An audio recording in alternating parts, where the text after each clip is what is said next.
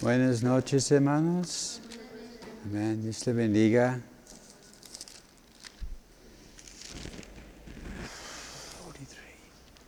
Bueno, vamos a seguir nuestro estudio en el epístola de, de Gálatas, capítulo 1, y vamos a estar viendo en esta tarde los versículos 11 a 17. No voy a apuntar el título aquí en el pintarón porque está algo, algo largo, pero es una pregunta. ¿De dónde provenía el evangelio que Pablo predicaba? Una buena pregunta, ¿verdad? Porque algunos tenían sus dudas y peleando con él y dudas en cuanto a su autoridad y, y algunos decían, ¿y tú quién eres para hacer esto? Pero vamos a orar primero y vamos a leer los versículos 11 a 17. Padre, gracias te damos en esta noche, Señor, por tu palabra. Gracias, Señor, por el privilegio de compartirla con, con, tu pueblo, Señor. Pedimos ahora que nos guíes en este estudio. Gracias, Señor, por darnos oídos para oír, Señor, un corazón dispuesto para recibir. Gracias, Señor, por ungir la voz, los labios de, de tu siervo, que sean claras mis palabras y que podamos expresar, Señor, lo que quiere que tu pueblo escuche en esta tarde, en nombre de Cristo Jesús. Amén. Gálatas 1, 11. Mas os hago saber, hermanos, que el Evangelio anunciado por mí no es según hombre, pues yo ni lo recibí ni lo aprendí del hombre alguno, sino por revelación de Jesucristo. Porque ya habéis oído acerca de mi conducta en otro tiempo en el judaísmo, que perseguía sobremanera a la iglesia de Dios y la azotaba. Y en el judaísmo aventaba a muchos de mis contemporáneos de mi nación, siendo mucho más celoso de las tradiciones de mis padres. Pero cuando agradó a Dios, que me apartó desde el vientre de mi madre y me llamó por su gracia, revelar a su Hijo en mí, para que yo le predicase entre los gentiles, no consulté en seguido con carne ni sangre, ni subí a Jerusalén a los que eran apóstoles antes que yo, sino que fui a Arabia y volví de nuevo a Damasco. Gracias a Dios. Esto ya es el cuarto de de nuestros estudios. Vamos paso a paso. Creo que, vamos bien, ya, por el próximo vamos a, terminar con el primer capítulo. Pero hay otros capítulos que tienen muchísimo que enseñarnos. Pero hemos visto que, primero que Galata, Galacia no era ciudad, e, era una provincia, digamos como un estado, ¿verdad? Y, y ahí consistía de varias iglesias y muchas de estas iglesias son iglesias que Pablo fundaba en sus viajes misioneras. Y empezaron muy bien, muy fuertes esas iglesias, pero había problemas entre las iglesias y problemas culturales. Vemos que las Gálatas eran conocidas por ser inconstantes en su modo de hacer las cosas.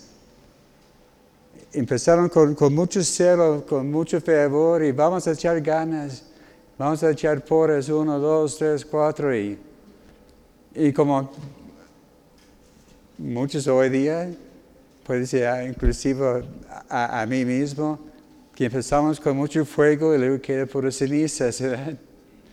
Ellos con mucho fervor y, luego pasó la, la novedad para ellos y volví a, ver qué, qué, sigue. Y, vemos que se volvían fríos hacia la palabra de Dios, tenían sus dudas. Y luego vino el problema es que ellos empezaron a recibir otro evangelio. Pero Pablo ya había dicho, sabes que hay, hay un solo evangelio. Hay un solo mensaje. Pero se metía allá entre la gente, las iglesias de, Galacia, los, judíos, y ellos querían infundir con sus ideas que hay que conservar la ley, seguir los, la ley de Moisés, circuncidar a sus hijos y seguir los reglamentos, etcétera, etcétera. Y y podemos ver, este fue un asunto que arreglaron allá en, la iglesia de Jerusalén, en, Hechos capítulo 15, que dijeron, ¿sabes qué? Ese de guardar la ley no es válido. La cosa hay que buscar la, pureza, la certificación, el ahogado y evitar todo lo que contamina la, la carne, ¿verdad? Y esa fue la, evangelio de, libertad que Pablo predicaba.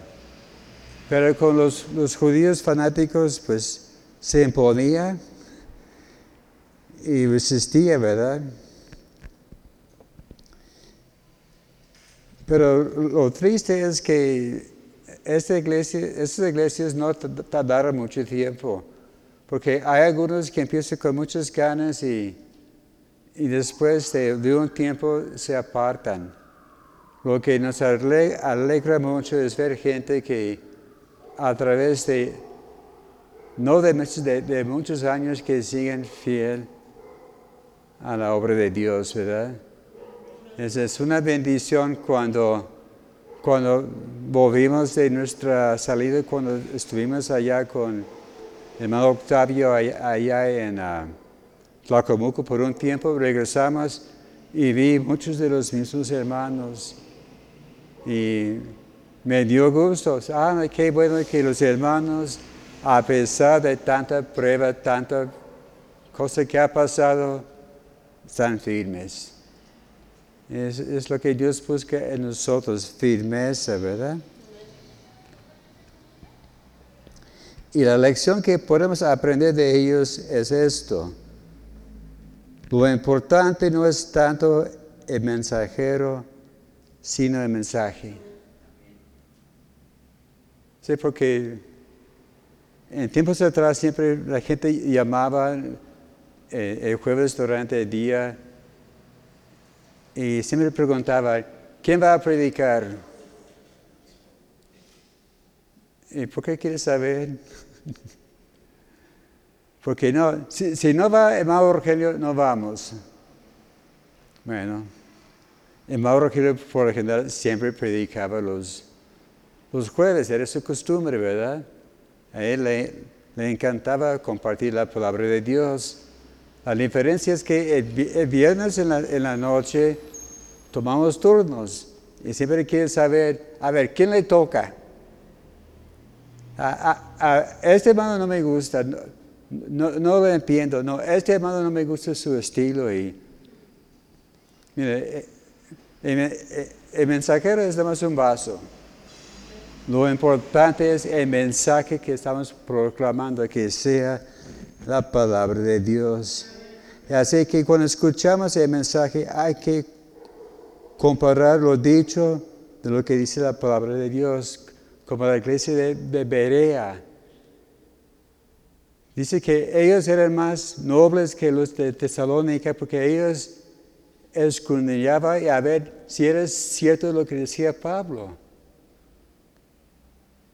Y alguno podía decir, oye, no confíes en Pablo, él escribió nada más la mitad del Nuevo Testamento. Mire, es el, gran apóstol, el, gran fundador de la, obra. Pero los deberían, a ver, vamos a checar a ver si es cierto. Y estaba haciendo sus apuntes, ¿verdad? Pues es, bueno apuntar y, si hay dudas, tengo dudas sobre esto.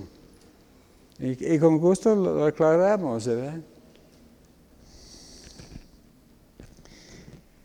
Y hay que, al recibir el mensaje debemos considerar a quién vamos a agradar. Estuvimos hace ocho días, ¿verdad? ¿A quién vamos a agradar? A Dios a los hombres.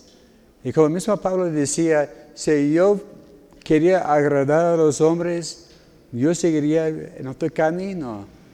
Mi meta es agradar a Dios. Así que no importa lo que dice el hombre o, que aparece el hombre, la meta es agradar y vivir según la voluntad de Dios. Vemos que aquel evangelio demanda un cambio en nuestro modo de pensar y de vivir. Comienza ya en, en Romanos que es poder de Dios, ¿verdad? Así que si uno cree debe haber alguna transformación, algo diferente en aquella persona. Dices, oye, ¿por qué es tan diferente, verdad? ¿Por, qué no andas como los demás? ¿Por qué nunca te emborrachas, nunca estás fumando, nunca maldices? Menos que hay alguien que vive en mí que me da este poder, ¿verdad? Así que nuestra vida debe ser un reflejo de Cristo, ¿verdad? Así como ya sabemos que no podemos vivir con un pie en el mundo y otro en la iglesia, ¿verdad? Que aunque tiene piernas muy largas, no, no alcanza. Así que hay que decidir en qué camino vamos a seguir.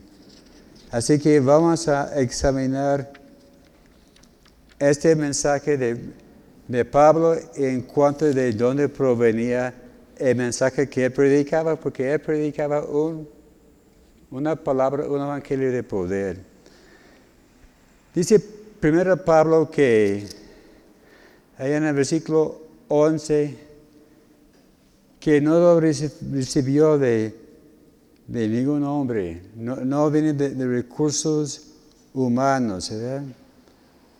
Y ese fue el roce con, muchas personas, porque no lo reconocía a Pablo, porque él no fue a la escuela bíblica de ellos, o él no andaba allá con los apóstoles, era perseguidor de la iglesia, faltaba credenciales, ¿verdad? No, por eso no te califiques, Pablo. Pero él decía, ¿sabes qué? Mi mensaje viene de Dios. Y vemos que, como dice allá en la versión Dios habla hoy, y también en la nueva versión internacional, no es invención humana.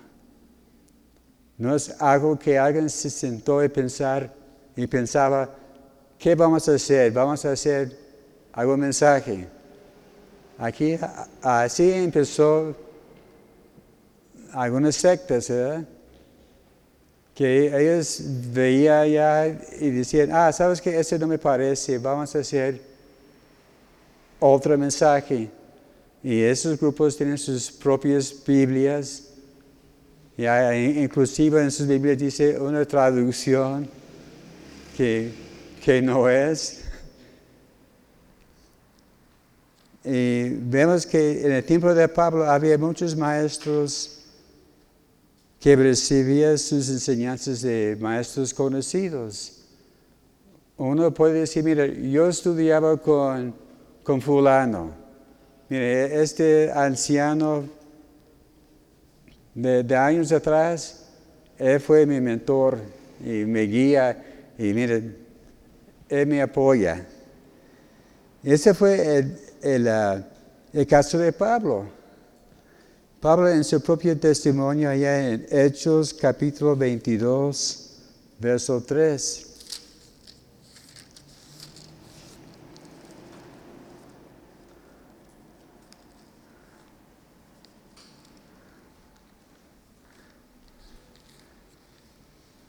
Hechos 22, versículo 3.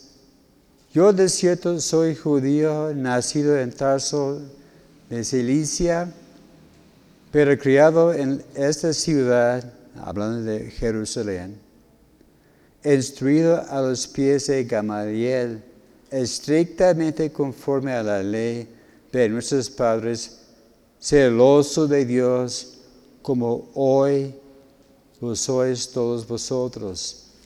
Así que Pablo, su maestro fue Gamaliel. Es no es la única vez que aparece este nombre en, Hechos, en Hechos capítulo 5, verso 34, cuando los fariseos juntaron y querían saber qué vamos a hacer con estos apóstoles, estos discípulos de Jesús, porque los, los quería matar y pero Gamaliel se levantó y dijo, mira, recuérdense de nuestra historia, hace tanto tiempo pasó tal y tal cosa, un revolucionario, se levantó y quedó de nada su obra. Y había otro caso en el censo. Y luego Gamaliel dio el, el consejo, déjalos en paz. Porque si es de Dios, no la vamos a poder destruir. Pero por desgracia los fariseos no lo tomaron ni consejo, ¿verdad? Pero Gamaliel era muy sabio, muy respetuoso, la gente respondía a él en, formas positivas.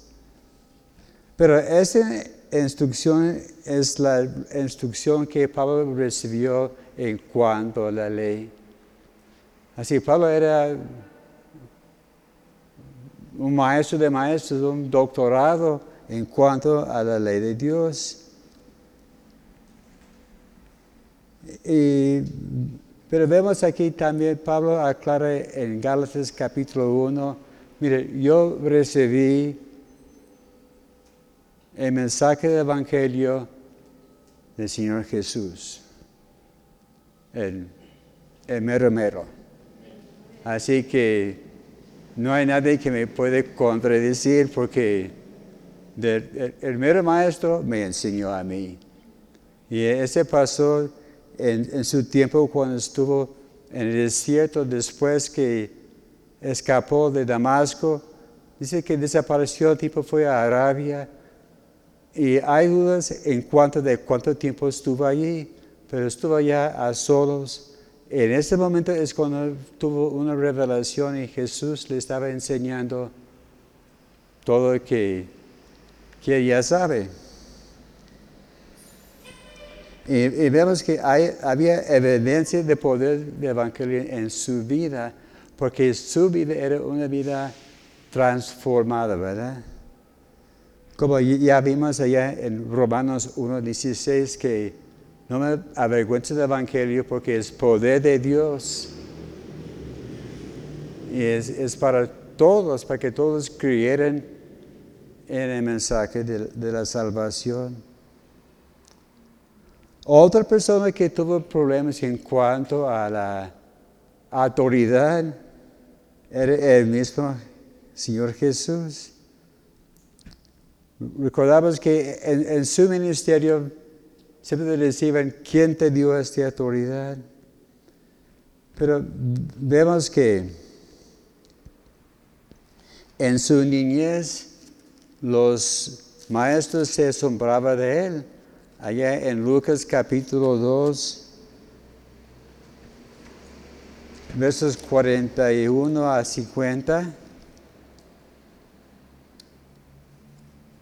Pues, es algo largo la lectura, pero ya saben la historia, ¿verdad?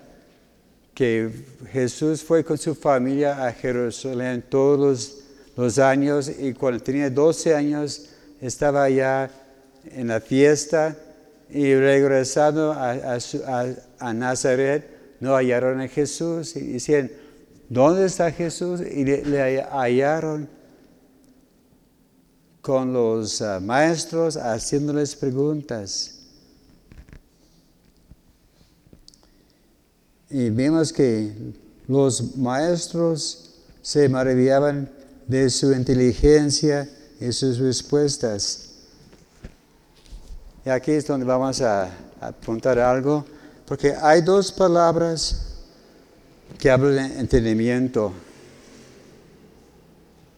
No sé escribir griego, pero lo voy a poner aquí fonéticamente, ¿verdad?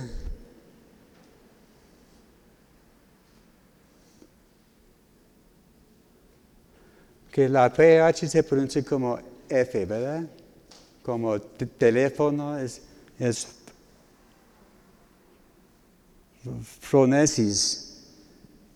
Fronesis. Ese habla de actitud y representa el lado práctico de la mente. Y la otra palabra es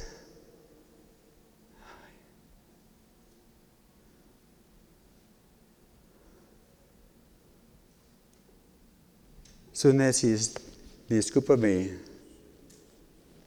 mi letra, pero así escribo. No, su, sunesis, sunesis. Habla de juzgar, representa el lado que analiza y discierne. Vemos en cuanto al entendimiento tenemos dos lados. Las cosas prácticas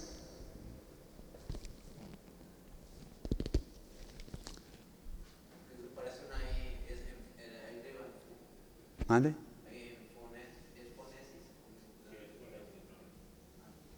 PHR, Fronesis, Fronesis.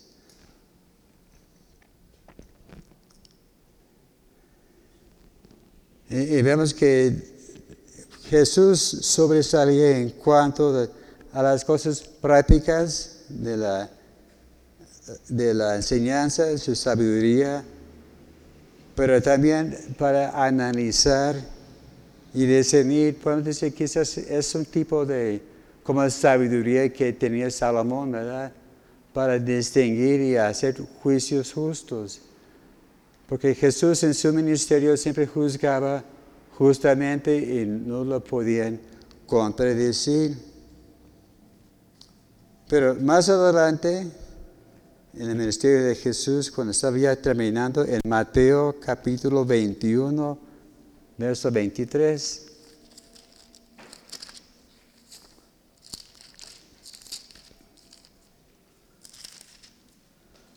Mateo 21, 23. Cuando vino al templo los principales sacerdotes y los ancianos del pueblo se eh, se acercaron a él mientras enseñaba y le dijeron, ¿con qué autoridad haces estas cosas? ¿Y quién te dio esta autoridad? Porque eh, eh, los fariseos hacían esta pregunta más bien por cuestión de, de celos. Porque ellos decían, hoy este no está en, nuestro círculo no tiene credenciales de, nuestro instituto. A ver, ¿y tú, a ver, ¿dónde, quién te enseñó estas cosas? Porque ellos quedan asombrados de todo lo que hacía Jesús. Pero vemos que la misma gente reconoció la autoridad de Cristo. Allá en Mateo capítulo 7, los versos 28, 29, al final del Sermón del Monte, Dice que descendieron del monte y la gente quedaron asombrados por su autoridad, porque él hablaba con autoridad y no como los fariseos, los, los demás maestros. Es que los maestros decían, mira, mi autoridad, mi autoridad viene de parte de fulano. O mi autoridad viene de, tal, de tal fuente. Pero la gente reconoció la autoridad de Cristo porque era evidente en sus palabras y en sus hechos. Y vemos que esa autoridad vino directamente de, del Padre, ¿verdad? La cosa tremenda es que aún así reconoció la autoridad de Jesús. Allá en Mateo 8, versos 5 a 9, dice que se acercó a Jesús un centurión, un pagano, un, un capitán, uno que estaba encargado sobre 100 soldados y que tiene enfermo su, su siervo. Y él decía, Señor, nomás di la palabra y mi siervo sanará. Porque yo reconozco que tienes autoridad, porque las cosas que tú haces provienen de Dios. Qué curioso, un pagano sabía más sobre la autoridad que los mismos fariseos. Es tremendo, la gente de la calle sabe mucho más que nos damos cuenta, ¿verdad? Y e, ellos con los ojos abiertos y la mente abierta se da cuenta cuando hay poder y autoridad de verdad. ahora vamos a ver, ah, volviendo a, Gálatas, acerca del testimonio de Pablo, su trasfondo.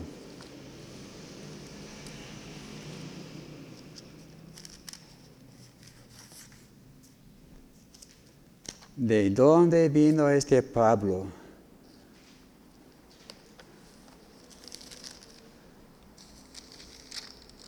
Los versos 13 y 14. Porque ya habéis oído acerca de mi conducta en otro tiempo en el judaísmo que perseguía sobremanera a la iglesia de Dios y las asolaba. En el judaísmo aventaba mucho más de mis contemporáneos de emanación, siendo mucho más celoso de las tradiciones de mis padres. Dice que era perseguidor de la iglesia y que él sobresalía en su grupo y, la palabra que vamos a ver ahora es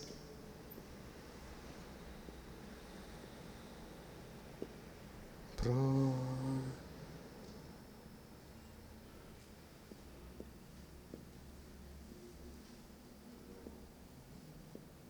Procopto, ¿verdad?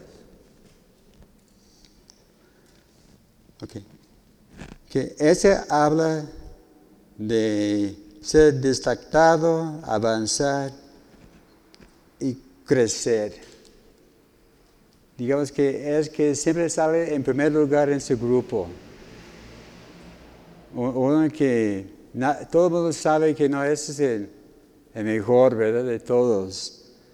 Esa palabra procopto es la misma palabra que usa en cuanto cuando estaba refiriendo a Jesús en Lucas capítulo 2 que quedaron ellos asombrados, que él sobresalía en, su entendimiento de, las, de la ley.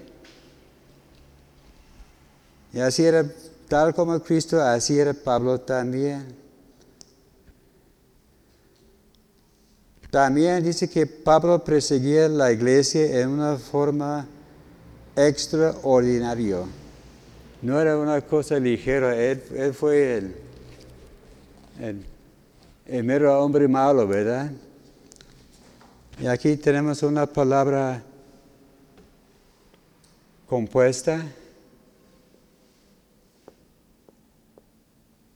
Cata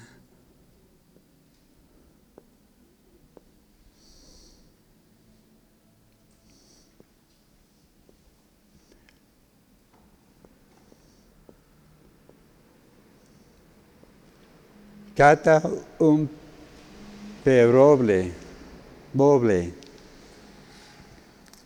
Cata habla de, ah, extremadamente. Un, un extremo, algo que sale con, con excelencia. Y un pobre habla de ser sobresaliente, mostrar supermenencia, excel, estar más allá de los demás, del grupo y no tener medida. Así que Pablo sobresalía en una forma exagerada, ¿verdad? Él no se conforma de, estar en, segundo lugar, él quiere ser el, el mero el, mejor de, todos. Y comparando otras versiones en la Biblia de las Américas, Pablo decía cuál desmedidamente perseguía a la, iglesia de Dios. En la nueva versión internacional habla de, de la furia con perseguía a la iglesia de Dios. Así que Pablo era furioso. De la Biblia, Dios habla hoy, perseguía con violencia a la iglesia de Dios. Y con la Biblia, la palabra hispanoamericana dice con que con saña perseguía a la iglesia de Dios. Así que el pobre de Pablo era una cosa muy fuera de común, ¿verdad? También dice que él asolaba la iglesia.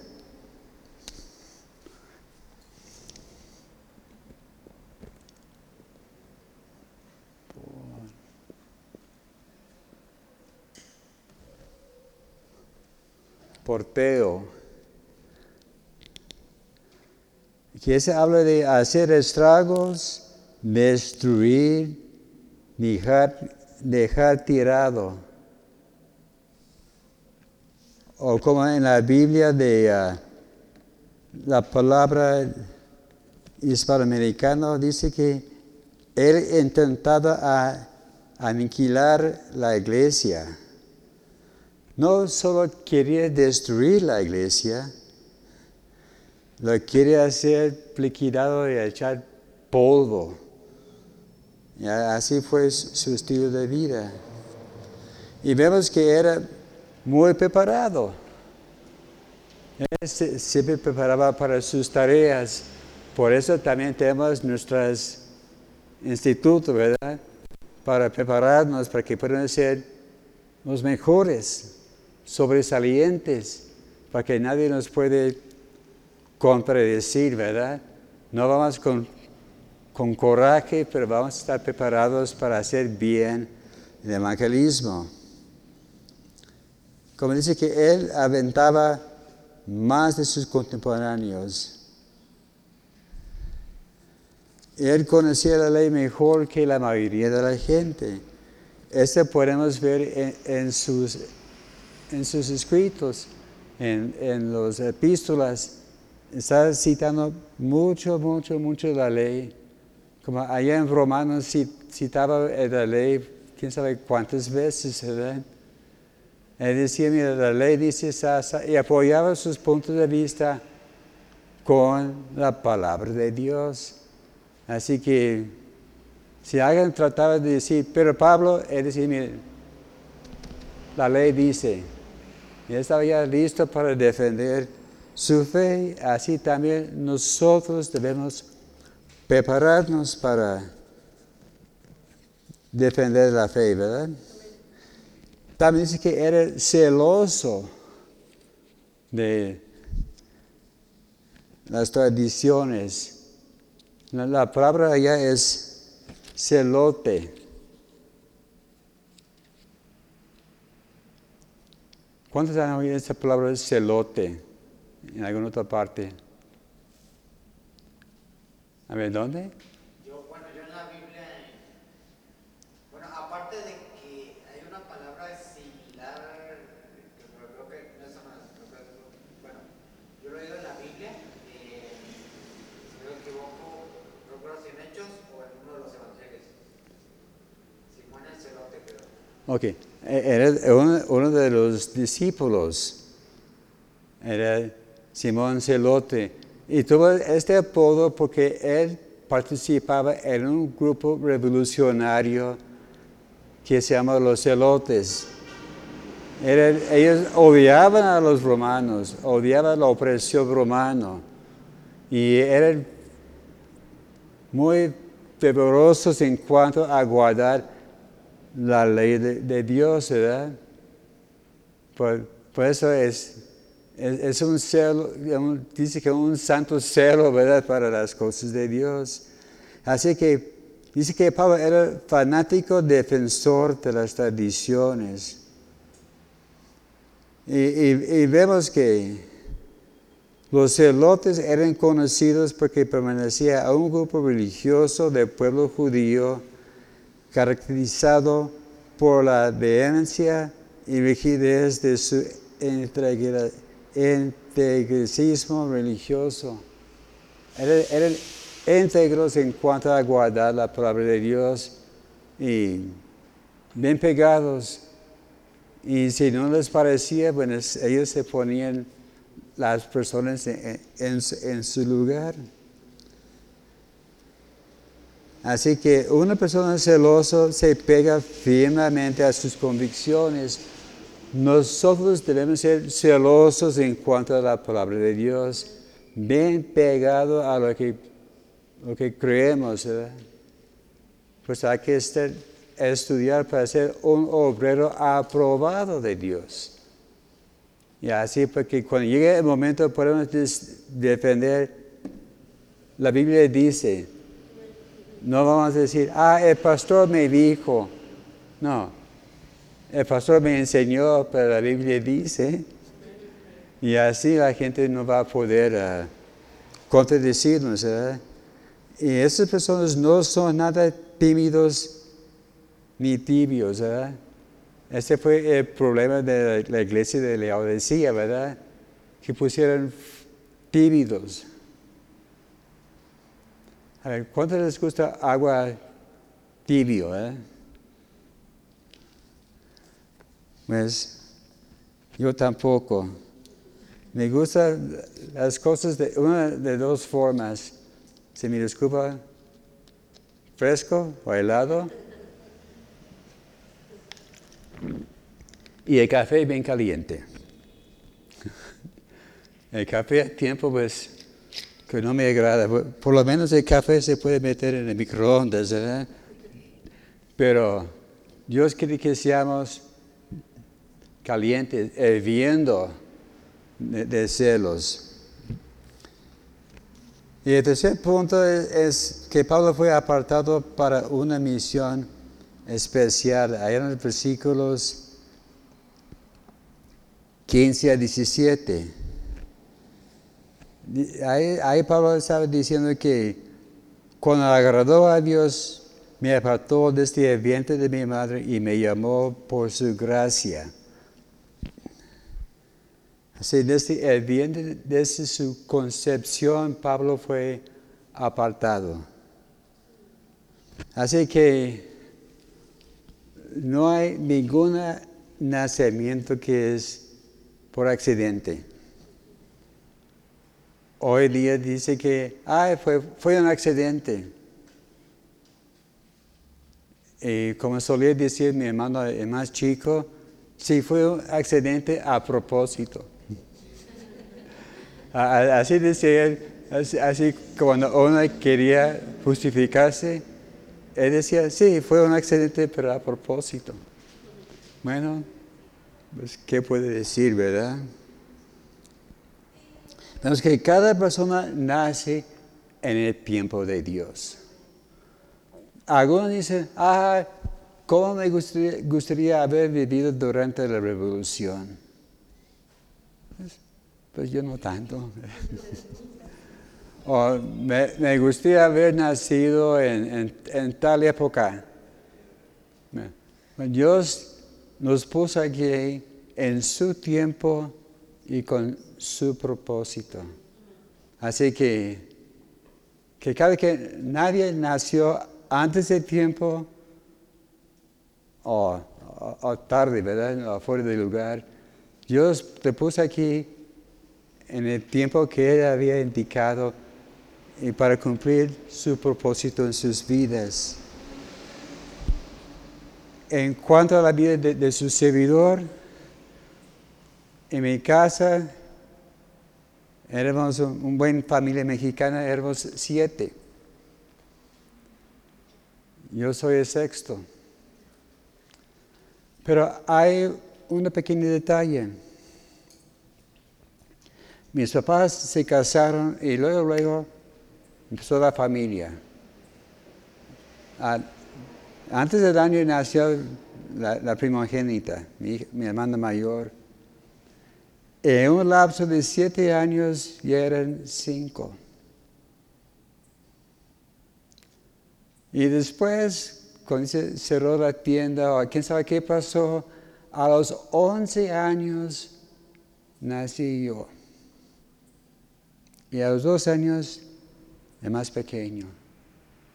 Así que yo puedo hacer la- las cuentas, mis, hermanos, ya tengo tres hermanos que pasan los 80 años.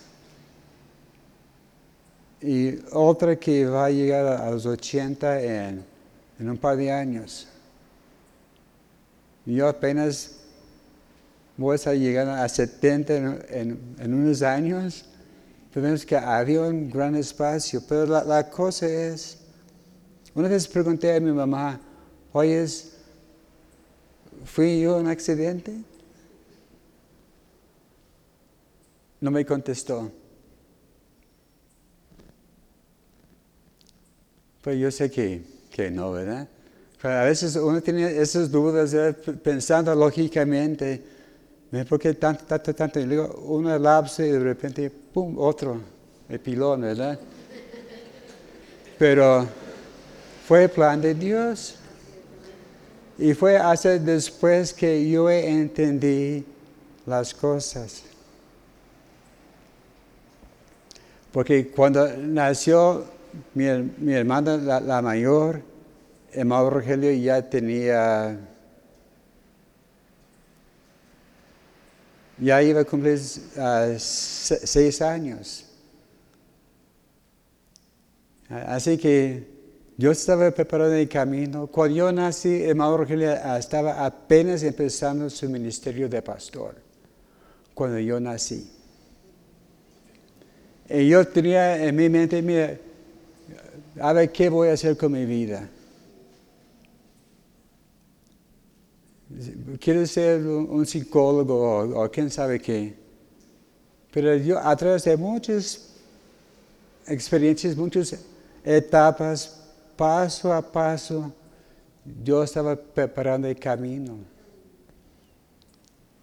No conocí bien a, a- a mi primo en casa porque nomás venía de vez en cuando, cada dos, tres años, algo así. Veía sus cartas que iba de México, no las leía, pero me, extrañaba. Ah, ese timbre, ¿de dónde es? Ah, de México. ¿De, quién es? Ah, de tu primo Rogelio. Y no, no, no lo to- tomé de importancia. Pero Dios puso en orden las cosas y aquí estoy. Gracias a Dios, ya son ah, 45 años. Joven fui. Y sí, envejecido. Y Dios nunca me ha dejado, ¿verdad? Paso a paso Dios hizo sus provisiones. A otro ejemplo, este ah, Jeremías, Jeremías capítulo 1, verso 6, este vimos hace algunos días, ¿verdad? Que dice que Jeremías dijo, yo fui apartado desde el vientre de mi madre. Estaba consciente que él nació con un propósito en el tiempo de Dios. Nació en un tiempo muy difícil de- de conquista. Sufrió, pero él sabía que Dios tenía un plan para su vida. Pensamos también de Isaías. En Isaías capítulo 49.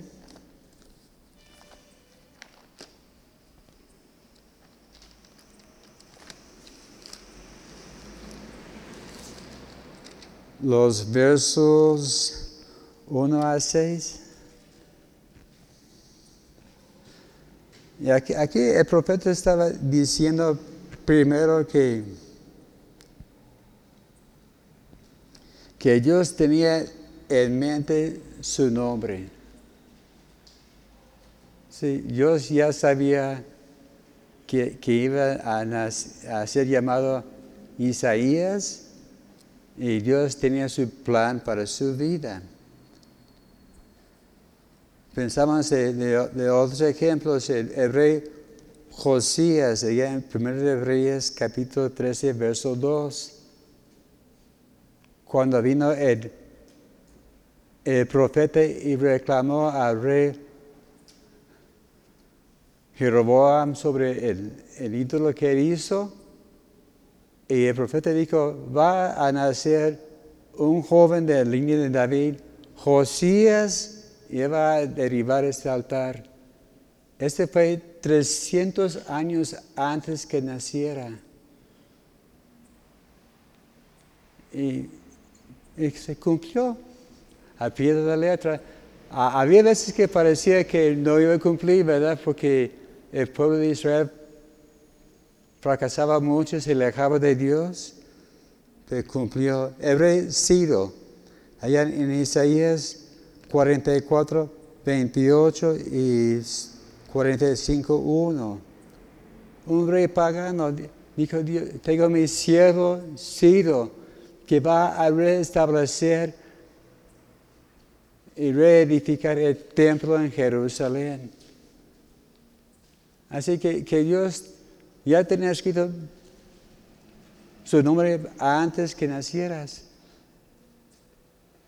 Y los que van a, tener hijos, Dios sabe qué nombre va a poner a sus hijos. Tiene nombres escogidos para sus hijos. Hay que buscar, Señor, cuál, qué nombre voy a poner a ese, ese que va a ser tu siervo. Y va, todo sale bien en el plan de Dios, ¿verdad? Y Pablo dijo también, yo fui llamado por gracia. En 1 de Corintios 15, verso 9, Pablo decía, yo soy el menor de los, de los apóstoles. Ni siquiera merezco ser llamado apóstol porque yo perseguí la iglesia. Pero lo que soy, yo soy por la gracia de Dios. Es igual nosotros somos lo que somos por la gracia de Dios. Quizás puede pensar de decir, hermano, usted no sabe lo que, lo que he hecho, lo que he pasado. No importa. Dios va a cumplir su plan en su vida.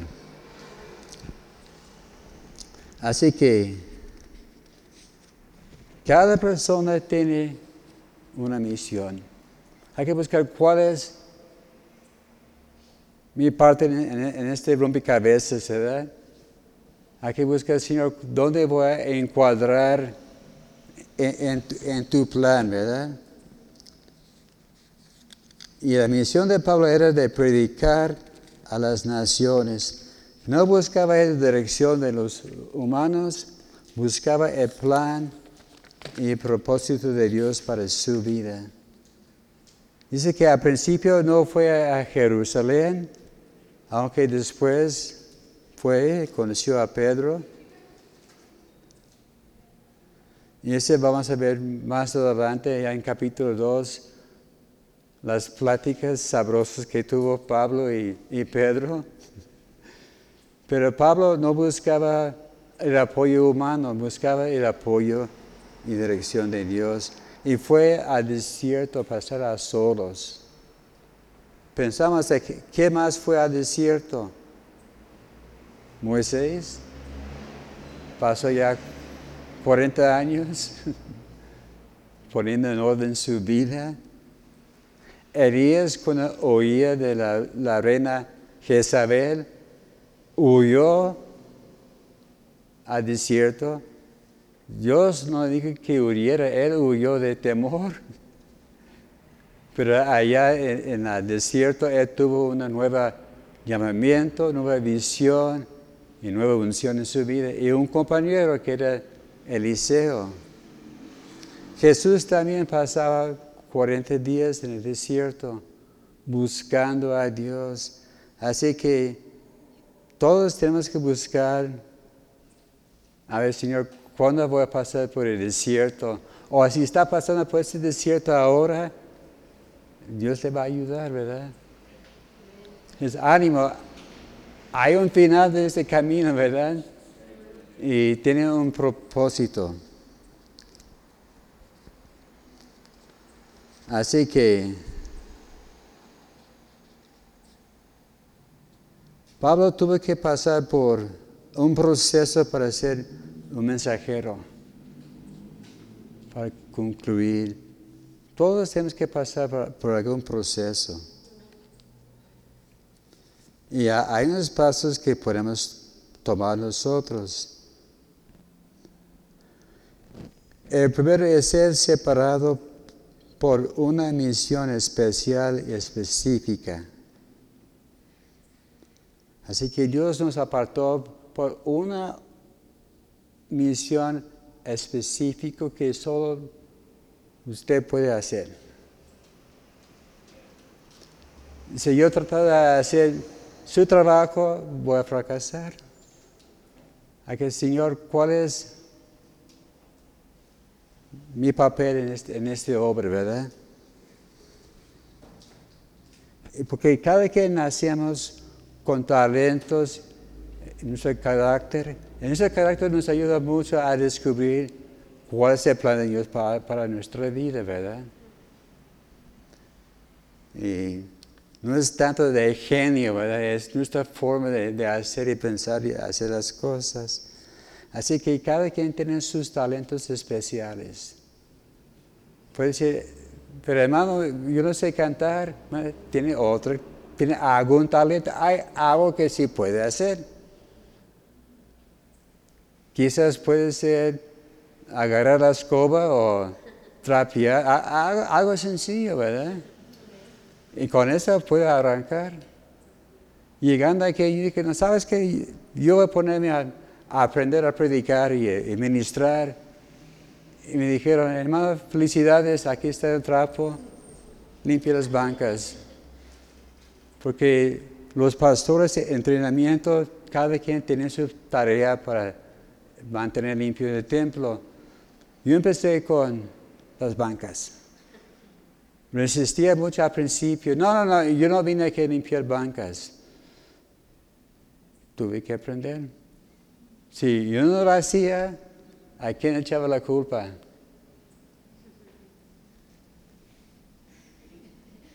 Así que está bien, Señor. Lo que sea. Y de allá pues todo va avanzando, ¿verdad? El segundo, Dios llamó a Pablo cuando era perseguidor de la iglesia. Porque cuando nacemos de nuevo, Dios nos da los dones que necesitamos y la habilidad de usarlos. Como vimos allá en 1 Corintios 12, hablando de los dones de motivación, dones que Dios nos ha dado para poder administrar mejor, ¿verdad? Buscar cuál es nuestro papel en, en la obra. En tercero, Dios comisionó a Pablo a predicar a los gentiles. Porque Pablo recibió una revelación de Cristo. Y la palabra revelar es apocalupto. Apocalupto. ¿A qué parece? ¿A qué palabra? Apocalipsis. Allá la palabra apocalipsis tiene la misma raíz de revelación. Así que Pablo recibió una apocalupto, una revelación de Cristo, de Dios también Dios quiere darle a cada quien una aca- acapulupto, una revelación especial para sus vidas.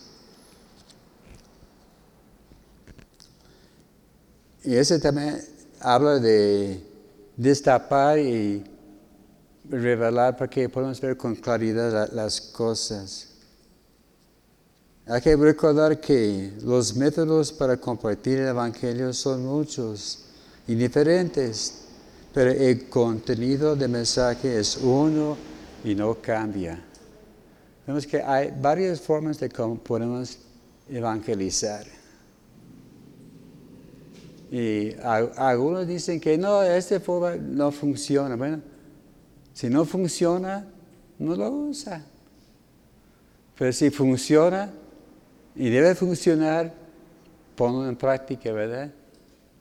Ah, si tiene duda, júntese con alguien que sabe hacerlo y en equipos a hacer la voluntad de Dios y completar la, gran comisión. Hay que ser fieles en compartir el mensaje que no cambia. Muchas cosas cambian, las modas cambian. Las cosas son mucho más diferentes de hace 40 años, los métodos. Porque hace tanto tiempo no, no había celular. Si, si, quería, si quería hablar con alguien, tuve que buscar eso de los veinticitos. Porque ni, ni, ni- ni- ni de tarjeta había. Y los de 20 a veces fallaban. Computadoras, pues ¿para qué? Había una sola versión de la Biblia, la, Reina Valera 60. Y si no te gusta, pues ni modo. Pero gracias a Dios las cosas van cambiando. Las cosas son mucho más fáciles hoy.